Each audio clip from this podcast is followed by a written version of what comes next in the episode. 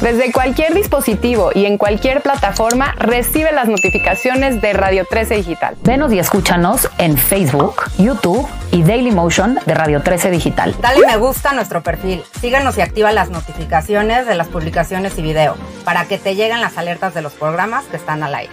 Escucha nuestro podcast en Spotify, Amazon Music, Apple Music y Deezer. Síguenos en YouTube. Búscanos como Radio 13 Digital. Suscríbete a nuestro canal y activa la campana para que te lleguen las notificaciones de todo nuestro contenido. Visita nuestra página web www.radio13.mx. Radio 13 Digital, programación consciente.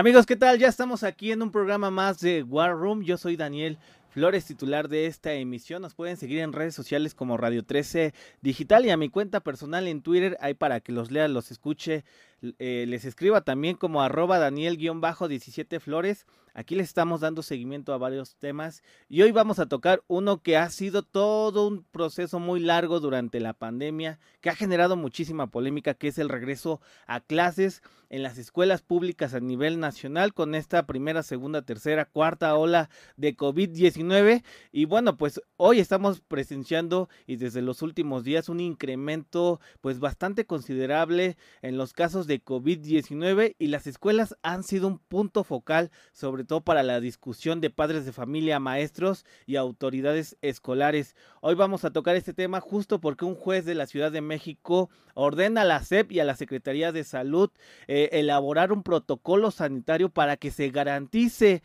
eh, pues este regreso a las aulas de parte de los estudiantes que tuvieron pues prácticamente un año y medio, dos años fuera de las aulas y que hoy están regresando con diversas deficiencias. Los invitamos a que nos cuenten pues cómo ha sido su, su experiencia en este regreso a las escuelas públicas a nivel nacional. Y bueno, pues para este tema le agradezco muchísimo los minutos que nos acompañe a Fernando Alcázar, director del área de judicialización de mexicanos primeros, que es un organismo que le ha dado puntual seguimiento a este tema del regreso a clases, de, de lo que está pasando. ¿Cómo estás, Fernando? Muy buenas, muy buenas tardes. Buenas tardes, Daniel. Encantado de estar contigo en tu programa. Muchas gracias por la invitación. Gracias a ti. Oye, pues cuéntanos, ¿Qué sucede con esta con este esta sentencia que da a conocer este juez hace unos días en esta semana en donde le pide a la SEP, le ordena o, la obliga a que elabore pues eh, un protocolo sanitario. Cuéntame un poco más sobre eso, por favor. Claro que sí, Daniel. Mira, esta sentencia es consecuencia de una demanda de amparo que presentamos desde el año pasado, al inicio del ciclo escolar, justo este que está por cerrar.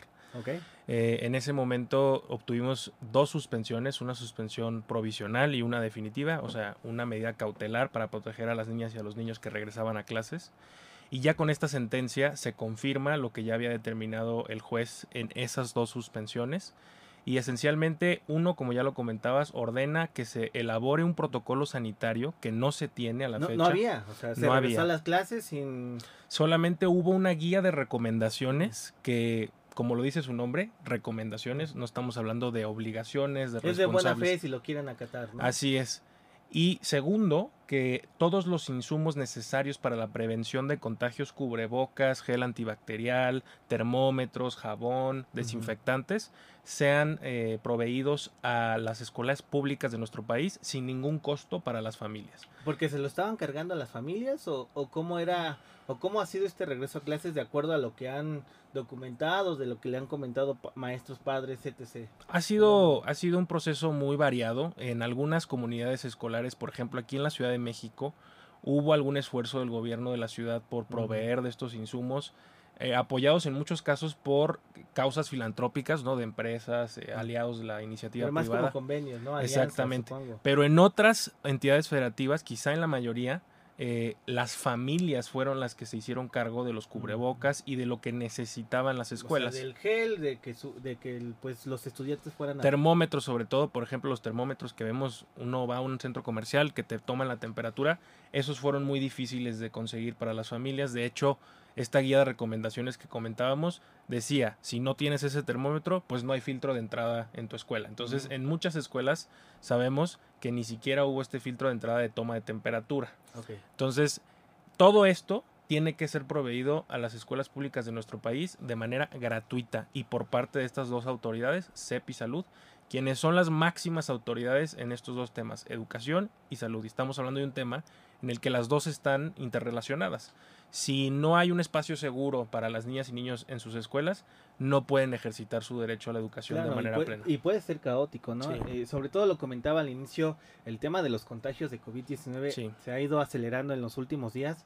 Ya lo han comentado autoridades de salud que posiblemente presentemos una quinta ola, no tan agresiva como la cuarta o la tercera o la segunda, pero sí hay que tomar cartas en el asunto. Yo creo que es muy importante eh, también hacer la mención de que la mayoría de las niñas y niños no están vacunadas. Estamos hablando... Ese es punto importantísimo, ¿no? Es una quinta ola que si bien sabemos que el virus ya es un poco más dócil, ¿no? Los síntomas no son tan fuertes. Sí, las muertes también bajaron. Las muertes bajaron, pero las secuelas, sabemos que hay eh, muchos casos en adultos y en niñas y en niños que, que, la enfermedad no te da síntomas fuertes durante el momento que la tienes, en lo, digamos, en el punto más alto del contagio, pero a, la larga, ¿no? Después de ese contagio, puedes tener secuelas que pueden ser muy graves. Y la vacunación ya ha mostrado resultados de que si tienes una vacuna, esto es menos probable tener estas secuelas. Entonces estamos hablando de niñas y niños que no están vacunadas. Si a eso le agregas que no hay un orden, una referencia para saber qué hacer en las escuelas, porque de hecho con esta nueva quinta ola, en, en algunas entidades, Sinaloa, Coahuila, Jalisco, ya han estado cerrando escuelas, pero no saben cuándo. O sea, no hay... ¿Qué número de contagios o sea, si es uno o cien o, o 200, ¿qué hacer? ¿Qué hacer? O sea, realmente esta guía de recomendaciones que comentamos al principio decía, pues notificarlo a la autoridad sanitaria correspondiente. Bueno, ¿eso qué significa? Entonces, este protocolo debe de definir exactamente qué se debe hacer y quiénes son los responsables. Oye, Fernando, ¿cuál es el antecedente? Llevamos dos años y medio de, pandemia. De, eh, el sector educativo, las escuelas primarias y secundarias fueron las más afectadas. Sobre todo, algo que generó muchísimo escosor en las organizaciones civiles, en especialistas fueron las escuelas públicas. No hubo un regreso seguro, sobre todo porque la reapertura de actividades fue gradual. Las últimas en abrir fueron las escuelas, cuando ya había restaurantes, santos, etc. ¿Por qué las escuelas son tan importantes? Pues porque, de hecho, yo creo que me, te voy a hacer una mención de, de un estudio que también realizamos como organización son tan importantes porque ya teníamos muchos retos de aprendizaje eh, medido por pruebas estandarizadas, lo que era Planea, Enlace, PISA, que es una prueba internacional. Ya teníamos ciertos, muchos retos, mejor dicho, eh, de educación. Y con este encierro de dos años, nuestra investigación Equidad y Regreso se llama, eh, demostró que las niñas y niños sufrieron un atraso de por lo menos tres años escolares. O sea, si tú estabas en sexto de primaria cuando cerraron tu escuela antes de la pandemia o durante la pandemia, ahora tienes el aprendizaje de lo que tenías en tercero de primaria. En promedio, en promedio. Entonces es muy grave y por qué son tan importantes y por qué, de hecho, nosotros estábamos a favor del regreso presencial, pero no como sea, porque necesitábamos atender también los temas socioemocionales de los niños. O sea, no estuvieron en contacto con sus compañeros. Sabemos que la escuela es un eh, eslabón fundamental en el desarrollo de las habilidades socioemocionales de los niños. Entonces, nosotros empujamos, estábamos de acuerdo con el gobierno federal de que abrieran las escuelas. Ya se habían tardado mucho, como bien lo mencionas, pero no podía ser como sea. Y así fue, o sea, desafortunadamente así fue.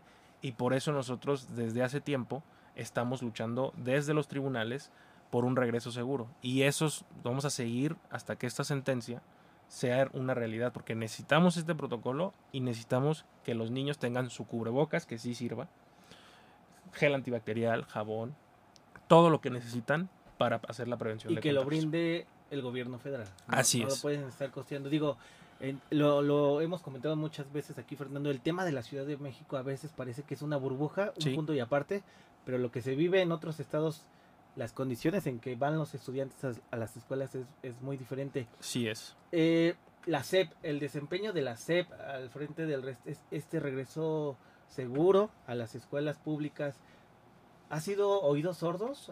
La, la misma Secretaría de Salud, ¿por qué esta resistencia? Pues la verdad, Daniel, eh, hemos tenido de todo, o sea, yo creo que hay una, digamos, una... Aparentemente la SEP eh, tiene oídos sordos porque así se ha comportado, ¿no? y, de hecho eh, con nosotros no ha tenido ese diálogo tan constante, pero sí lo hemos tenido, ¿eh? O sea, realmente de manera directa con ciertos funcionarios de la Secretaría de Educación Pública, hemos tenido cierto, cierto diálogo en este tema y en otros que tenemos en nuestra agenda como organización. Pero sí, se ha visto cierta cerrazón o incluso intransigencia en, en, muchos temas, como el tema de las escuelas de tiempo completo, que también es un tema que, que, muy importante, que hemos eh, dado mucho seguimiento.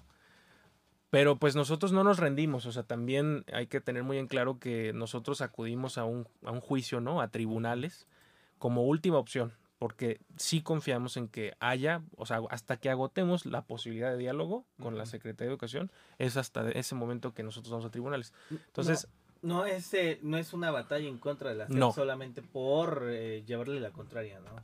absolutamente. Porque he escuchado ahí comentarios de, no, es que eh, son los conservadores que buscan desestabilizar la SEP, etc, etc. Digo, aquí estamos hablando de vidas de niños, de estudiantes, de un regreso seguro. Sí, y nosotros lo hacemos por los derechos de las niñas y los niños, no por defender un programa, no por defender un partido, un nada, nada de eso, solo por los derechos de las niñas y de los niños. Oye, a ver, cuéntame un poco más entonces. Eh, estamos ante una quinta ola. Lo ha tratado de minimizar un poquito el gobierno federal, pero los reportes de COVID-19 ahí están. Lo hemos estado dando seguimiento y monitoreo en los últimos días. ¿Qué sucede en los estados donde la situación es más grave? Focos rojos, focos amarillos y sobre todo, eh, recuerdo bien, eh, un especialista comentaba, las escuelas no tienen agua en muchas ocasiones, no hay dinero, los maestros están cansados, están fatigados, los cambios a los programas escolares también los ha desgastado muchísimo y los niños sí están presentando un rezago educativo y también emocional, no saben cómo interactuar en este regreso. Pareciera que es una bomba de tiempo. Sí, es, es un reto monumental, es una crisis eh, que estamos enfrentando eh, yo creo que son tres cosas, ¿no? Lo primero que comentabas, ¿dónde hemos visto? Como te decía hace un momento, en Sinaloa, en Coahuila, en Jalisco, pero van a seguir saliendo los estados. Se van a ir sumando, ¿no? Se van a ir sumando y lo vamos a ir a ver, lo vamos a ir viendo, sobre todo porque se da el cierre de este ciclo, pero no, no pasa ni un mes hasta a, que empiece el otro. O sea, cierra en julio, a finales de julio del 2021-2022, y el 2022-2023 empieza en agosto. Entonces, es casi inmediato cuando tenemos. Entonces, vamos a ver cómo, cómo los casos siguen aumentando. También está lo que, lo que mencionabas sobre los retos que vemos en las escuelas, el, por ejemplo, el tema del agua, de la infraestructura. Eso fue parte también de este juicio del que estamos comentando. En las suspensiones que obtuvimos, el juez ordenó que se les diera agua a las escuelas. En esta sentencia no lo tocó de nuevo el tema, pero estamos viendo cómo aclaramos esa situación para ver si todavía tienen la obligación la CEP y Salud de, brindar. agua. De garantizar ¿no? el abasto. Exactamente. Y el tema de, la sobrecarga que tienen los maestros, pues está también eh, ejemplificado en esto que comentamos del ciclo escolar. Van a tener un mes de vacaciones las maestras y los maestros. Y además, digo, ya, ya se revirtió la, posible, el posible cambio de plan curricular hasta el año que entra, o sea, hasta el 2023, 2024, pero les iban a hacer, ¿no? Eh, a, adoptar un nuevo marco curricular en un mes. O sea, nada. Nada. Entonces ahora se habla de que todo el año que entra lo van a estar, este, ¿no? Implementando, adaptando, ¿no? Recibiendo capacitación son muchos retos. El tema socioemocional también lo hemos tocado eh, de manera muy específica. Hemos tenido, de, este estudio que te comentaba, Equidad y Regreso, también tiene un enfoque socioemocional. Niñas y niños con índices, eh, indicios perdón, de depresión. Muy fuertes, ¿no? Y, y, y son muchos, el, el, abandono escolar, ese es otro tema. Entonces son muchos, muchos retos que, que se deben de atender desde ya y tenemos que enfocarnos en lo que le afecta a las niñas y a los niños en lo que le afecta a las maestras y los maestros también, y no estar discutiendo sobre cuestiones ideológicas, que eso fue casi casi la discusión que hubo de porque el director de, de, materiales educativos de la Secretaría de Educación Pública tuvo un discurso muy fuerte, muy radical, y entonces a Max, a, Marx, Marx mm. Arriaga, y por el otro lado, los que se oponen a eso, también una reacción mm. muy fuerte, y ha habido mucha desinformación, ¿no? O sea, el tema de la desaparición de los grados escolares, eso realmente no va a pasar, o sea, solamente se están implementando un nuevo concepto que es fases escolares que van a tener más continuidad los grados. O sea, son muchos temas que se ha hecho, eh, se, ha exagerado de los, de los dos bandos, pero no nos debemos de enfocar en eso. O sea, eso, es, eso debería venir después, porque tenemos crisis urgentes y actuales que resolver. Abandono socioemocional, infraestructura, espacios seguros, rezago académico. Por lo menos hay cinco. Cinco, muy fuertes, ¿no? Muy fuertes el de no atenderse de así como va el tema del gobierno federal con, con esta ola de desinformación, ¿cuáles son las cuáles son las consecuencias que se estarían presentando, Fernando? O como organismo ¿qué están proyectando en el peor de los escenarios? No, pues te podría hablar de muchísimas consecuencias, pero yo creo que en vez de, de, enfocarnos en, en, escenarios fatalistas, yo creo que nos tenemos que poner a trabajar en, lo, en estas cinco cosas por lo menos que estamos comentando. Entonces, vamos a trabajar como organización en eso. Ya tenemos varios frentes abiertos eh, al respecto. Y también, o sea, como te decía, seguir buscando el diálogo con la SEP. Eh, no podemos desentendernos de esa parte porque es la autoridad máxima en educación, es la rectora de la educación de, de nuestro país. Entonces vamos a trabajar por ello, pero pues nos podemos imaginar las consecuencias. O sea, el rezago académico, si empeora, estamos perdiendo generaciones de niños y niñas. Que no se van a recuperar, ¿no? Socioemocional, los estragos pueden ser para toda la vida. El tema de un COVID, un contagio porque no hubo medidas, pues como decíamos, las secuelas. O sea, ese tipo de consecuencias que podemos vislumbrar desde ahorita, pero pueden ser todavía más catastróficas. Claro. Oye, eh, yo recuerdo mucho que eh, llamaban a que fuera este regreso a clases hace pues, hace algunos meses, cuando todavía las olas estaban muy activas. Eh, ahora con toda esta experiencia de dos años y medio, con el tema de la vacunación que todavía no, no arranca en los menores, ¿cuál sería entonces la ruta a seguir por el gobierno federal? ¿Acelerar el tema de la vacunación a menores, brindar más insumos y en caso de contagio cerrar y hacerlo virtual o cuál es la ruta ahí? No, pues aquí hay que tener muy en claro como, como lo dijimos hace, hace desde el año pasado y, y lo hemos repetido. El regreso presencial es esencial, o sea, sí o sí. Sí o sí, o sea, porque como un negocio, ¿no? Como un que, que, depende pues de la actividad, supongo. Sí, sí, sí, o sea, tiene, es esencial porque también tenemos evidencia de este estudio de equidad de regreso que dice que no están aprendiendo igual las niñas y los niños si no están en el aula. Eso está digamos, sí, o sea, virtual fue complicado. Fue la, lo que se tenía que hacer porque estamos en un tema crítico, ¿no? Y no con las lecciones aprendidas, lo que tenemos que hacer es, primero, cumplir con la sentencia. Las autoridades deben de cumplir con la sentencia. Sentencia o no sentencia, debe de haber un protocolo sanitario. Eso es, eso es sentido común. Insumos garantizados en las escuelas. Cubrebocas, gel, jabón, también agua nosotros consideramos y además sí iniciar con la vacunación. O sea, también nosotros hemos, nos hemos pronunciado al respecto. Es un derecho a la salud que tienen las niñas y los niños.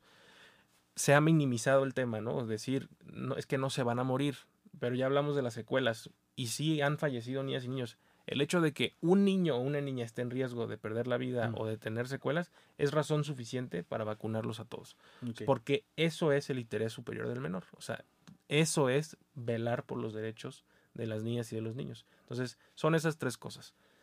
Protocolo sanitario, medidas con insumos, o sea, y sí, acelerar la vacunación y tener certeza de que la van a recibir los niños y las niñas. ¿Eso por qué lo dices, el, el tema de la certeza? Digo, ya han iniciado con un esquema el gobierno federal, pero creo que todavía va muy lento. Pues es que no sabemos, o sea, a eso me refiero. O sea, se dice que sí, ¿no? Que, que sí va a haber y que, sí lo van a hacer.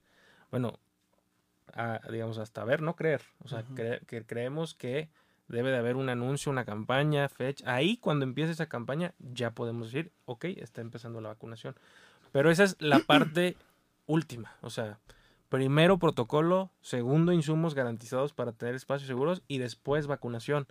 Porque la vacunación va a prevenir contagios y consecuencias en las niñas y los niños, pero ya sabemos que también con vacunación hay contagios. Entonces, si no tienes espacios seguros y un protocolo, pues estás en la misma, nada más, porque, nada más porque ya tienes la vacunación, ¿no? O sea, que es muy importante, pero yo creo que se deben de seguir, creemos como organización que se debe seguir ese... ese pues, Oye, ya nada más para, para ir cerrando, Fernando, este, ¿me pudieras comentar qué, qué otras exigencias, otras demandas han estado con el gobierno federal, además de esto? Digo, lo vienen empujando desde hace varios meses el, tema de la pandemia. Han sacado varios estudios, ahorita nos repites sus redes sociales para que puedan consultar. Pero además de todo esto, ¿qué, ¿qué, otra lupa le han puesto a temas ahí de, de, la CEP y del gobierno federal en cuanto al tema de la crisis sanitaria? Pues mira, de la crisis sanitaria ese es el regreso seguro, pero el otro, la otra gran, eh, digamos, lucha que hemos emprendido es la, la, lucha a favor de las escuelas de tiempo completo que hemos observado desde 2020 han sido sistemáticamente atacadas y con tijerazos a su tijerazos a su presupuesto luego las quito le quito el, digamos, el nombre al programa lo pongo en otro luego las vuelvo a mm. eliminar o sea ha sido ha sido bastante o sea pareciera hasta malicioso o a lo mejor simplemente son mal, mal hechos no sé de quito pongo regreso y entonces ahí también nosotros como que no sabemos y a veces piensas, ¿no? Peor es nada, ¿no? O sea, las recuperas, pero pues no son lo mismo. Entonces, es escuelas de tiempo completo que ahora forma parte de la escuela es nuestra, que es el, es el programa más importante de la Secretaría de Educación Pública, después de las becas, es el que más tiene dinero. Eh, es un programa que ahora es de infraestructura y que autoriza el uso de recursos para pagarle a maestros horas adicionales y un servicio de alimentación. ¿Qué pasó? Pues que este programa, si bien en el núcleo es muy parecido a, las escuelas de tiempo completo, pues no es un programa como lo era porque primero parece ser que es una simulación porque las mamás y los papás se tienen que poner de acuerdo con maestros para pagarles, pero a la vez los, el dinero que les dan no alcanza, o sea, si tú te pones a hacer cuentas para tener alimentos y pagarle a maestros, no alcanza. No da. Y además, a las escuelas que participaron el año pasado eh, en, en, la escuela es nuestra, porque desde el año pasado ya tenía esos componentes, se les está prohibiendo participar en adelante. Entonces, las escuelas están volviendo un, un, despropósito, porque los mayores beneficios se ven al, al, digamos, conforme pasa más el tiempo. Claro. Entonces, esos son, ese es un tema que no vamos a soltar, que también tenemos ahí en, en, en juicio, de hecho, ¿no? Todavía no se resuelve. Pero pues seguimos trabajando, esto no para y...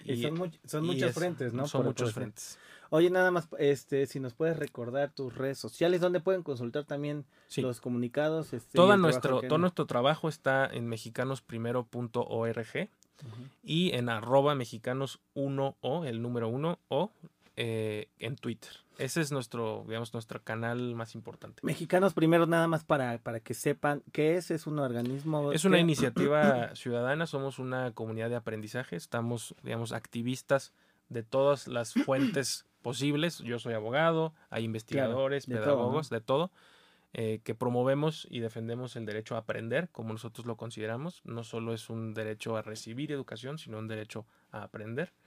Eh, y, eso hacemos todos los días. Entonces, eh, somos una organización de sociedad civil que, así nos, podríamos considerar.